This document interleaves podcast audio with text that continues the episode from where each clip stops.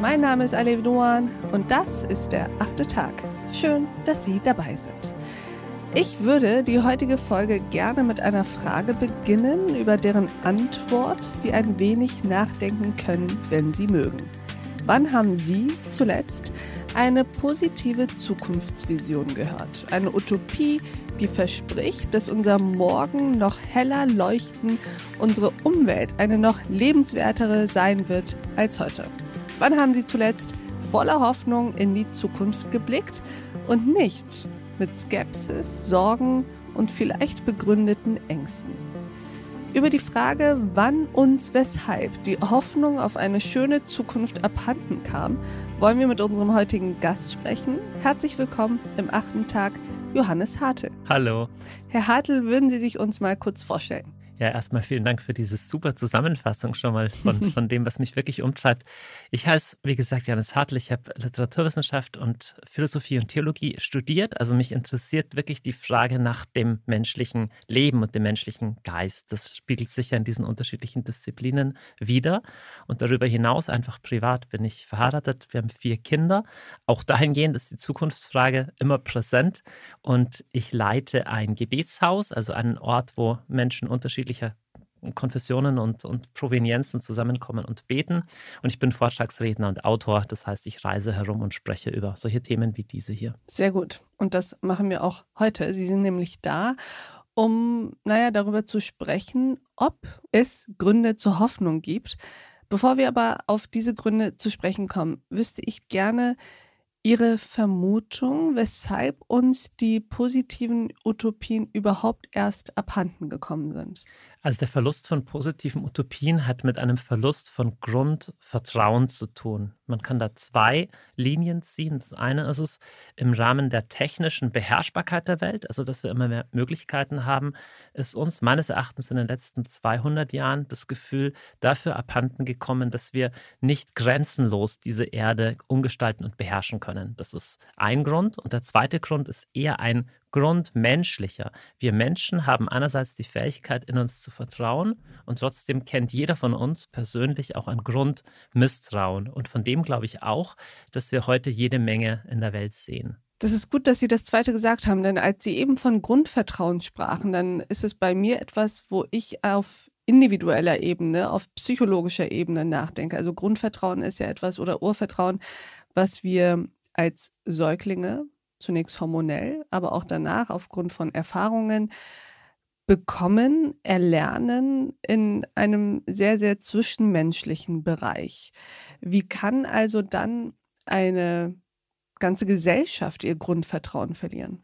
Also ich will beide Sachen immer zusammen denken. Mhm. Ja? Also es, wir können die persönliche Geschichte nicht trennen von der gesamten Menschheitsfamilie und anders auch nicht. Also diesen Verlust, den Sie gerade angesprochen haben, den kennt jede und jeder von uns aus dem eigenen Leben und wir kennen ihn als ganze Gesellschaft auch, obwohl wir persönlich und als Gesellschaft uns sehnen nach einem anderen Leben. Aber Ihr Punkt ist schon, dass uns die positiven Utopien abhanden gekommen sind, ja. dass wir weniger schöne, gute, helle Lichter über unsere Zukunft erzählen. Absolut. Das ist auch menschheitsgeschichtlich meines Erachtens einzigartig. Wenn man alte Kulturen studiert oder Texte alter Kulturen, begegnet einem eine Gestalt gelingenden Lebens. Und genau die fehlt uns. Ja, Sie haben die, die Dystopien vorher genannt. Das ist wirklich egal, was man auf Netflix anschaut.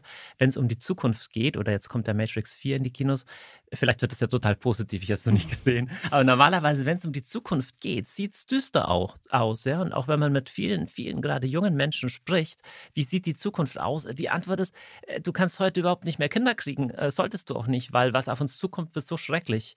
Und das ist ja paradox, wenn man bedenkt, wie gut es uns in vielen Lebensbereichen doch geht. Genau, darauf wollte ich gerade zu sprechen kommen. Denn interessant ist ja, dass wir rational gesehen alle Gründe hätten, gut gelaunt zu sein, auch gut gelaunt ins Morgen zu blicken. Wir Menschen werden immer wohlhabender, gesünder, leben länger in einer Umwelt, die sicherer ist denn je.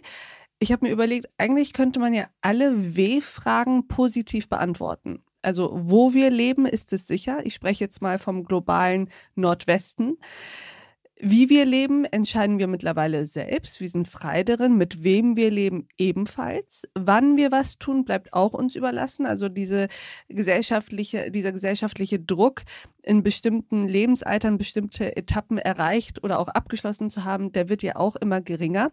Kann es also sein, dass der Ursprung allen Übels sozusagen eine einzige nicht beantwortete W-Frage ist, die übrig bleibt, nämlich wozu?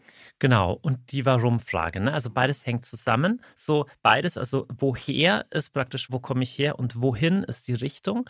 Und diese Richtung nennt man Sinn, meines Erachtens. Das kommt auch im, im deutschen Wort daher. Der Sinn ist eine größere Lebensrichtung. Und was Sie vorher gesagt haben, stimmt komplett. Uns geht es viel besser. Wir leben länger, wir können mehr entscheiden. Aber der Mensch scheint zum glücklichen Leben mehr zu brauchen als das körperliche oder das finanzielle und so weiter Überleben. Und genau äh, darüber, glaube ich, sprechen wir heute. Das heißt, es sind zwei Fragen, die aus Ihrer Sicht zu wenig oder keine klare Antwort mehr heutzutage bekommen. Das eine ist das Woher und das andere ist Warum. Ja, die hängen unmittelbar zusammen. Mhm. Ich würde beide als die Sinnfrage bezeichnen. Und wurden die früher mehr und intensiver diskutiert als heute? Naja, also früher gab es halt feststehende Antworten, überwiegend in den Religionen oder in den Kulturen. Da war die sozusagen beantwortet für den Einzelnen und der fand sich da drin wieder. Das hatte Vorteile, es hatte auch Nachteile. Und heute leben wir in der wunderbaren, bequemen Situation, dass jeder ein Stück weit selber Sinn finden kann aber auch muss. Und mm. das mhm. Negative ist auch das Muss, denn die Sinnfrage kann ganz schön überwältigend und auch beängstigend sein.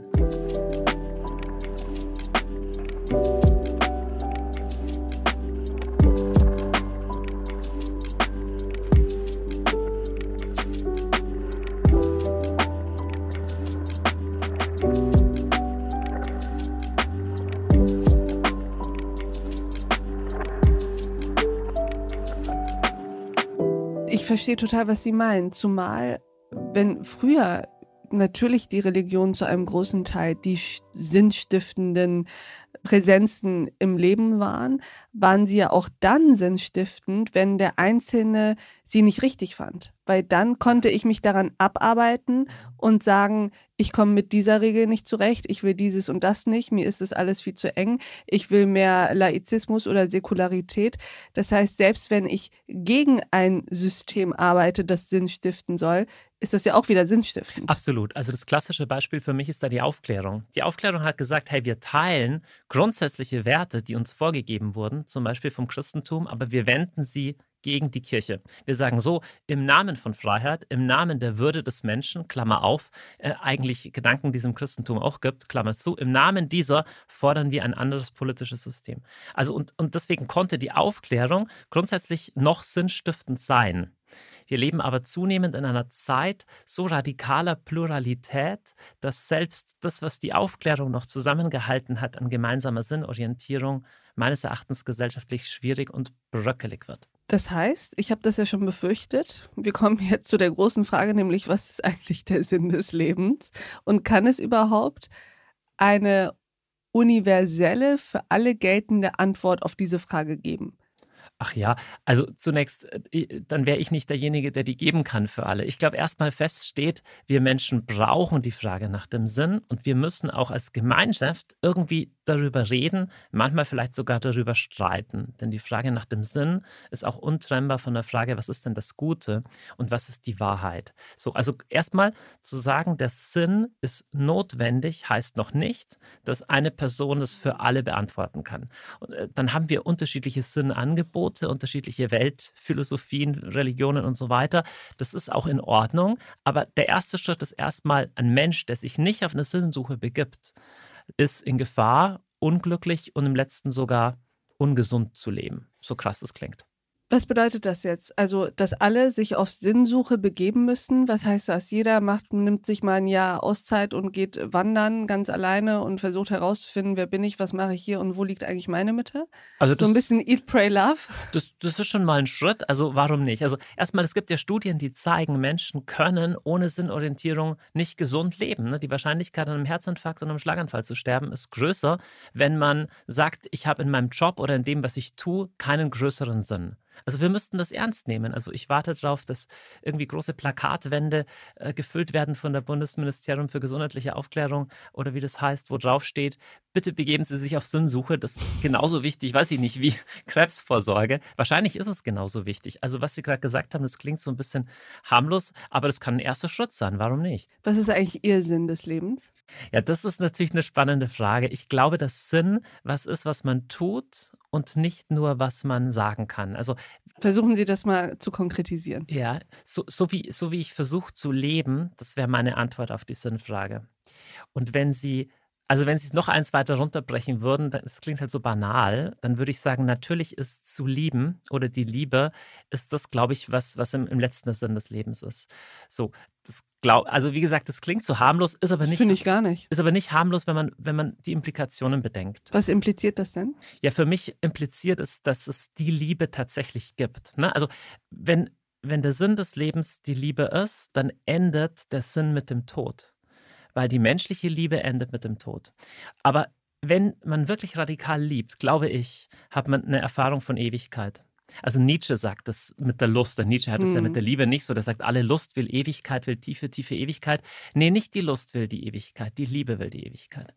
Und die Liebe kann es nicht glauben, dass es die Ewigkeit nicht gibt. Das kann man natürlich nicht beweisen, aber beweisen kann die Liebe ja sowieso nichts. Die Liebe ist nur ein Versprechen, dass es einen Sinn gibt, der über den Tod hinausgeht.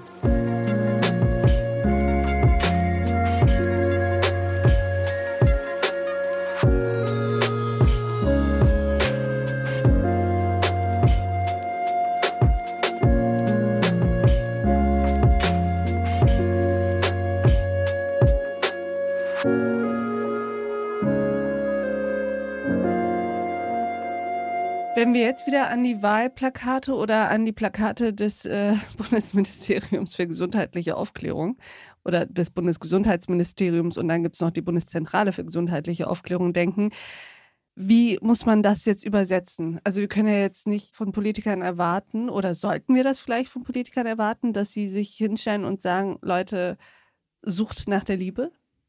Naja, ich würde mal, ich spreche nicht als Politiker, ich spreche hier als Philosoph. Ich sage mal, wir gehen völlig davon aus, dass das körperliche Überleben in ein Aufgabenspektrum der Politik gehört. Und wir glauben auch, dass sozusagen das ökologische Überleben des Planeten sogar ganz oben auf die Agenda der Politik gehört. Absolut d'accord.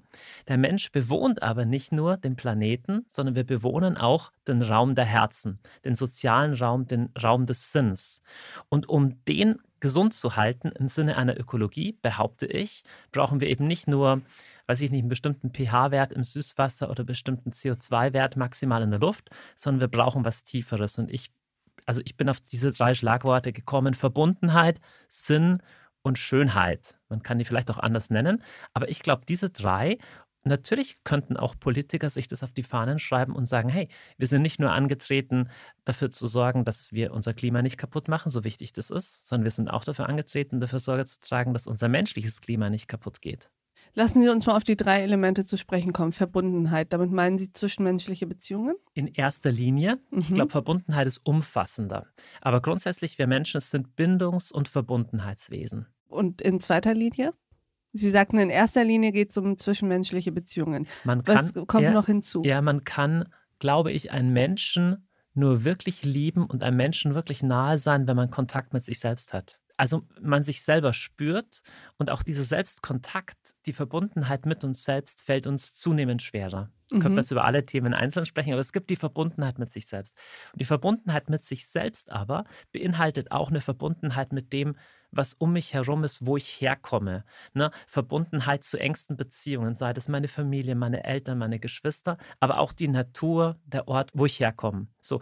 Und auch hier stellen sich letzte Fragen. Habe ich eine Verbundenheit jenseits meiner Familie und jenseits des Sterbens? Also gibt es eine kosmische Verbundenheit? Bin ich eingebettet in ein Gesamt, in ein Universum, in ein, eine Transzendenz? Oder bin ich am Schluss ein kosmisches Waisenkind, wo es sozusagen keine Heimat gibt. Das sind dann so die transzendenten Fragen. Mhm. Und das wäre das ganze Thema Verbundenheit in diesen drei Dimensionen, wenn man so will, zu sich selbst, zum anderen und zum Zur Größeren. Umwelt. Aber schon bei dieser ersten Dimension, die zu Ende gedacht, frage ich mich, ob das nicht zu viel erwartet ist von den Menschen, das ist ja ganz schön idealtypisch, dass ein Mensch sich diese Fragen stellt. Glauben Sie, dass alle dazu in der Lage sind? Ja, ich glaube schon, aber vielleicht nicht jeder in jedem Moment seines Lebens und nicht jeder tut das ist intellektuell. Nicht jeder schreibt dann ein Buch drüber oder liest ein Buch drüber. Aber tief drin spüren wir Menschen. Also ich mache ein Beispiel. Da, da, da, bekommt ein junges Paar ein Kind oder bekommt eine Frau ein Kind und sie spürt intuitiv, hey, mich jetzt um dieses Baby zu kümmern, ist wichtiger als alles andere. So, das ist der Ruf der Verbundenheit. Das mhm. ist fast so wie zu checken, hey, was hilft mir das ganze Leben, wenn ich dieser Beziehung nicht Raum gebe? Oder wenn man sich verliebt oder eine enge Freundin, einen Freund hat, der in einer Krise ist. Wir spüren intuitiv dass wir Verbundenheit brauchen und dass wir zur Verbundenheit gerufen sind, auch wenn wir da keine Bücher drüber lesen. Und dass sie wichtiger ist als andere Dinge. Und das ist aber gar nicht so leicht, weil die anderen Dinge können ja ganz schön laut sein. Was ist die zweite Dimension? Sinn, ja. sagten Sie. Wie würden Sie das beschreiben? Sinn ist das sich eingebettet Wissen in ein größeres Ganzes. Sinn ist der Grund, Grund warum Menschen schon 100.000 vor Christus oder sowas ihre Toten bestattet haben. Warum haben sie das denn getan? hätten sie auch einfach liegen lassen können. Also sie hatten irgendwie das Gefühl, nee, so geht man mit einem menschlichen Leib wenn er tot ist, nicht um. Wir, wir können ohne diese Frage nach dem Größeren, nach dem Sinn nicht leben. Und gleichzeitig auch hier wieder sinnorientiert zu leben, also das zu tun, was wirklich sinnvoll ist und nicht nur das, was mir zum Beispiel kurzfristig mehr Geld bringt, ist nicht leicht. Ist besonders nicht leicht in einer Welt, wo wir so viele Möglichkeiten haben. Dritte Dimension? Schönheit. Gefällt mir sehr gut. Finde ich auch. Da fange ich auch immer an zu lächeln, wenn ich drüber spreche. Da darf ich jetzt auch ein bisschen was, was, was Ketzerisches sagen, aber wir Menschen haben jahrtausende lang schöne Sachen produziert. Also allein steinzeitliche Gräber, da sind, schon, da sind schon Waffen oder irgendwelche Gegenstände drin, die sind schön verziert. Wir haben erst vor ein paar Jahrzehnten angefangen, lauter hässliches Zeug zu produzieren und damit füllen wir momentan unsere Städte. Ich finde es so schön, dass Sie das sagen im wahrsten Sinne des Wortes schön, nämlich nicht einfach nur oberflächlich gesehen schön anzusehen und anzuhören, sondern auch wichtig und gut, weil ich glaube auch, dass Ästhetik einen eigenen Wert hat ja. und dass Lebensqualität sich steigert, wenn wir uns mit schönen Dingen beschäftigen. Absolut. Und was Sie aber sagen, eigener Wert ist, das, Ästhet das wirklich Schöne ist das, was sich nicht immer rentiert. Weil was Sie gerade gesagt haben, könnte man auch so verstehen, okay, mach mal ein bisschen mehr Glamour außenrum und dann wird es besser. Ja. Das ist aber nicht schön. warum würden Sie sagen, es ist nicht schön? Also ich würde sagen, Schönheit hat immer was Tiefgründiges, wow. etwas Komplexes. Sehr schön. Mhm. Und wenn etwas einfach nur oberflächlich glitzert, dann ist es nicht schön. Und da würde ich so ein bisschen als Philosoph sagen, das Schöne hat mit dem Wahn zu tun. Ne? Schönheit minus Wahrheit ist Kitsch oberflächlich, aber es ist keine, keine Tiefe. Und wir Menschen, wir finden ja nicht nur das ästhetisch Oberflächliche schön. Ne? Einer alten Frau über die Straße zu helfen, sage ich, das war, das war schön von dir. Ne? Sich um einen Menschen zu kümmern, wenn er nichts zu geben hat, wenn er nicht in ein gesellschaftliches irgendwas passt, sondern bedürftig ist oder arm oder krank, auch das ist schön. Im Endeffekt ist doch schön, was ohne es zu müssen gut ist. Ja, absolut. Also es hat diesen Gedanken, dass umsonst Genau. Dieses äh, nicht verzweckt. Zusätzlich sozusagen. Ja. ja. Man könnte auch ganz philosophisch sagen, also das Schöne ist das, wo, wo das Gute und das Wahre aufstrahlt als gut und wahr. Also nicht, weil es mir nutzt gut oder nicht, weil es meine Wahrheit ist, die mir in Kram passt, sondern ich erkenne was und ich erkenne tief drin, das ist einfach die Wahrheit und der muss ich jetzt folgen, egal ob es mir passt oder nicht. Auch das ist der Glanz des Schönen. Und wenn wir diese drei Dimensionen, also Verbundenheit, Sinn und Schönheit diesen drei Dimensionen Platz geben in unserem Leben, dann passiert was? Dann wird unser Leben auf jeden Fall mal menschlicher und lebenswerter. Ich glaube, das sind nicht so drei Quick Fixes sozusagen, nee, weil die, die führen ja zu ganz tiefen Fragen, nämlich auch zu der Frage, wo habe ich denn was verloren? Also um das einfachste Beispiel am Anfang Verbundenheit, Sie haben das vorher schon genannt. Ich habe vorher gesagt, man kann einem Menschen nur tief Verbundenheit entgegenbringen und Empathie entgegenbringen, wenn man das irgendwie gelernt hat, auch im Umgang mit sich selbst. Jetzt die traurige Wahrheit, das hat niemand von uns vollkommen gelernt, weil niemand von uns vollkommene Eltern hatte, niemand von uns in einer vollkommenen Welt groß geworden ist. Das heißt, jeder von uns ist auch verletzt. Jeder von uns hat auch Sehnsucht nach Verbundenheit, wo er sie aber nicht geben kann. Das heißt, es ist auch ein bisschen ein Lebensprogramm zu sagen, aus was muss ich denn vielleicht ausbrechen? Aus welchen Mustern in Distanz zu gehen oder lieber oberflächlich zu bleiben, niemand an mich ranzulassen? Mit welchen Mustern müsste ich brechen, um verbundener zu leben? Also da wird es relativ tiefgründig. Und schmerzhaft? Absolut schmerzhaft. Aber auf der anderen Seite des Schmerzes ist das Leben. Sprechen Sie immer so in Überschriften? Tue ich das? Was haben Sie gesagt? Auf der anderen Seite des Schmerzes ist das Leben. Ja. Ja, das klingt schon sehr nach einer Überschrift. Okay. Ich versuche es einfacher zu sagen. Nee, das war gut. Ja. Es ist ein Kompliment gewesen. Wenn man sich seinem Mist stellt, am Schluss kommt was Gutes raus. Sehr gut. glaube ich, stimmt. Aber wie, ich frage mich immer noch, wie können wir das jetzt alles umsetzen? Für mich klingt das so, naja, also wenn wir das alles hinkriegen wollen, muss halt jeder früher oder später am besten mit 18 zur Psychoanalyse. Erstmal, niemand muss irgendwas. Mir geht es erstmal darum, Sollte, könnte zur Psychoanalyse? Sehnsucht wecken erstmal. Naja, Analyse, ich bin, ich bin ein bisschen kritisch. Psychoanalyse bleibt oft so auf so einer Kopfebene. Ich glaube, eine gesunde und gute Therapie ist gar nicht so entscheidend, ob jemand Analyse macht oder nicht, sondern ob eine echte tiefe Begegnung entsteht. Liebe halt, Begegnung halt, keine psychoanalytische Methode halt. Im letzten haben alle drei Punkte ja unfassbar viel mit Liebe zu tun. Auch hier wieder, das klingt so harmlos, aber es ist nicht harmlos. Nee, ist überhaupt nicht harmlos. Also es klingt nach viel Arbeit und es klingt auch nach Anstrengung, weil es bedeutet, dass man sich öffnet und sich öffnen ist immer eben mit Risiko und Schmerz verbunden. Berührbarkeit macht uns Angst, weil Berührbarkeit auch Verletzbarkeit ist. Und jede, jede Berührung kann mich potenziell auch konfrontieren mit negativen Berührungserfahrungen. Also von Menschen, aber auch vom Leben allgemein. Es gibt gute Gründe, warum Leute irgendwann innerlich zumachen und sagen, hey, ich schalte auf Funktionsmodus, lässt mich alle in Ruhe, ich mache mein Ding.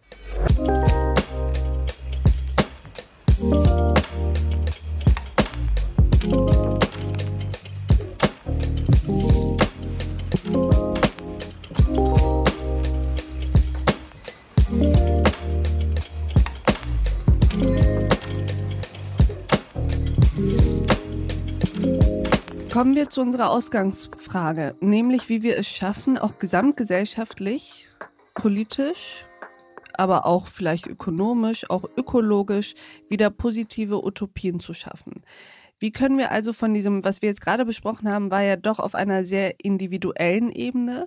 Wie können wir es jetzt schaffen, das gesamtgesellschaftlich dazu zu bringen, dass man, fangen wir mal klein an, zumindest in Deutschland, nicht mehr nur darüber spricht, dass die Welt im Endeffekt untergeht und dass alles schwierig ist und wir mit sehr, sehr vielen Dystopien uns auseinandersetzen, sondern dass es Sinn macht und angebracht ist, auch zu hoffen, und ein schönes Morgen zu erwarten. Also ich glaube ehrlich gesagt, man braucht da sehr viel Mut, weil wir lieben in Deutschland auch das Dystopische. Ja, der Kurt Tucholsky hat mal so schön gesagt, wenn der Deutsche gar nichts mehr hat, eins hat er immer noch, Bedenken. Ich liebe Ne? diesen Satz. So, äh, so, das heißt, wenn jemand aufsteht und sagt, hey, vielleicht wird es doch nicht so schlimm oder vielleicht können wir es gestalten. Also, sorry, ich habe das auch, ich habe das bei manchen Situationen, auch während der Corona-Debatte, hatte ich das Gefühl, wenn jemand das nur wagt zu sagen, vielleicht sterben wir doch nicht alle, sondern nur die Hälfte, dann wurde er schon als einer verschrien, der das herunterspielt. So, als hätten wir eine Lust am Untergang oder am Negativen. Und ich glaube, hier müssen wir dagegen aufstehen. Ich glaube nicht, dass das die Lust am Untergang ist. Ich glaube, bei dem speziellen Fall ist es die Unlust an Differenzierung. Ja, ja, das kann auch sein. Aber wie, wie meinen Sie das? Naja, ich meine das so, dass wir auch medial, also an der Stelle ist auch ein bisschen Selbstkritik von Journalistinnen und Journalisten angebracht, dass wir medial dazu tendieren, dass es die eine und die ein, andere Ja, ja. Meinung gibt und dazwischen Ja, das nichts. stimmt. Und das heißt, wir unterscheiden dann oder haben in dieser Corona-Zeit unterschieden in diejenigen, die viel zu leichtsinnig sind, Ja. geradezu Querdenker sind und das alles nicht so richtig ernst nehmen und diejenigen, die den totalen Lockdown wollen, weil sie die Vernünftigen sind und äh, das Virus ernst nehmen. Ja, aber da würde ich auch sagen, dass auch ein, ein Verlust an Verbundenheit, den wir als Gesellschaft haben. Mir scheint nämlich, es gibt immer mehr solche Themen, wo wir nur noch zwei so Lager sehen. Und das Auf jeden ist Fall. total bedenklich. Wir sollten mit Menschen sprechen, die anders denken als wir zum Beispiel. Das darf ich täglich. Ach, wie schön. So, und jetzt kommen wir wieder, wieder zurück zur Ursprungsfrage. Was war jetzt Ihre Antwort auf die Frage, wie wir das gesamtgesellschaftlich hinbekommen? Also erstmal, Einzelne müssen sich trauen, gegen Mhm. den Strom zu schwimmen und zu sagen, ihr mögt mich einen Naivling nennen. Also ich bin lieber ein naiver Optimist als ein verbitterter, äh, griesgrämiger, dystopischer Pseudorealist. Übrigens, auch da würde ich sagen, da muss man das doch auch versuchen, so ein bisschen eine Bedeutungsveränderung hinzubekommen. Also wieso ist eigentlich der Skeptiker und der Zyniker der Coole? Ich habe keine Ahnung und es nervt mich auch. Aber das ist Weil- doch erstaunlich. Sie müssen mal also schauen. man ist cool, wenn man total zynisch ist. Sie müssen mal schauen, wer wirklich Zukunft verändert, sind fast immer die Menschen, die nicht zynisch sind, sondern hoffnungsvoll. Und nicht naiv hoffnungsvoll. Aber ich meine, Leute wie Nelson Mandela oder Martin Luther King, die haben sich nicht hingestellt und sagen, I don't have a dream. Ja, das ist nämlich furchtbar, wie It's das all ist. a nightmare. Ja, genau. It's all a nightmare. I don't, ja, es ist einfach alles Rassismus so. Ja, das hätte er auch machen können. Und dann, dann wären alle heimgegangen und wären traurig. Wir bräuchten mehr solche Leute, die sagen, ja, ich weiß, ganz vieles ist schlecht, but I have a dream. Also, ich höre aus all dem sehr, sehr viel. Das eine ist, sich trauen, die Sinnfrage zu stellen. Ja. Das andere ist, sich trauen, sich berührbar zu machen in zwischenmenschlichen Beziehungen, aber auch darüber hinaus. Ja, also Schönheit, Schöner, oh ja, ganz wichtig. da würde ich einfach sagen, sich, sich, sich die Schönheit trauen. Die Schönheit ist ein Wagnis, weil die andere Stimme sagt immer, das brauchst du doch nicht, das ist doch nur Verschwendung, das rentiert sich nicht. Die wird nie still sein, aber die macht das Leben im letzten kaputt. Weil, wenn man immer nur das tut, was sich rentiert, dann lebt man nicht mehr menschlich, denn der Mensch rentiert sich auch nicht. Sie sagen ständig Sachen, wo ich dann halt das Gefühl habe, sagen zu müssen, dem ist nichts mehr hinzuzufügen. Aber dann, dann könnten- müssten wir schon aufhören zu sprechen, das wäre auch schade. Ja, eben. Okay, also ich fasse noch einmal zusammen. Wir wollen mehr Sinn. Ja. Wir trauen uns, die Sinnfrage zu stellen. Was macht in meinem Leben eigentlich Sinn und was soll Genau. eigentlich mein Sinn sein? Und es kann durchaus eine sehr individuelle Antwort sein. Gott Es sei Dank gibt es nicht mehr die eine universelle Antwort, auch nicht mehr die einen drei der monotheistischen Religion oder so etwas. Mut zur Schönheit, Mhm. das möchte ich doppelt unterstreichen. Und Mut zu echter Verbundenheit. Und dann auch noch am Ende Mut, das alles offen zu kommunizieren und sich als hoffnungsvoller Mensch zu outen. Ja, das Outen ist, glaube ich, ein gutes Wort. Ja. Mhm. Haben Sie dem noch was hinzuzufügen? Sie haben es einfach wunderbar zusammengefasst. Nee, ist super. Lieber Johannes Hartl, vielen Dank, dass Sie bei uns am achten Tag waren. Das war eine große Freude. Mir auch. Und ich danke auch Ihnen, liebe Hörerinnen und Hörer, fürs Mithören und Mitdenken. Und ich würde mich freuen, wenn wir uns im nächsten achten Tag wieder begegnen. Bis dahin, auf sehr, sehr bald. Ihre Ade Doan. Es kommt eine Zeit, da fragst du dich, warum du nur noch so müde bist. Es kommt eine Zeit, da fragst du dich, ob du verdrängst oder vergisst, dass dir einmal deine Flügel gab. Bis jetzt das, was dich runterdrückt. Du bekommst schon viel zu lang nichts mehr von dir, von dir zurück.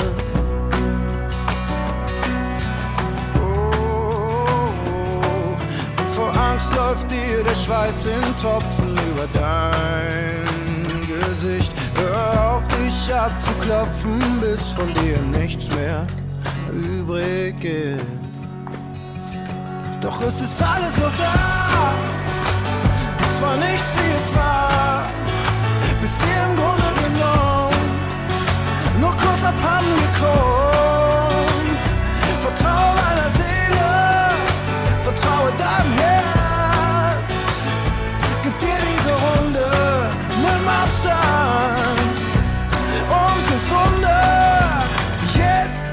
Der Stunde deines Lebens und sag ja.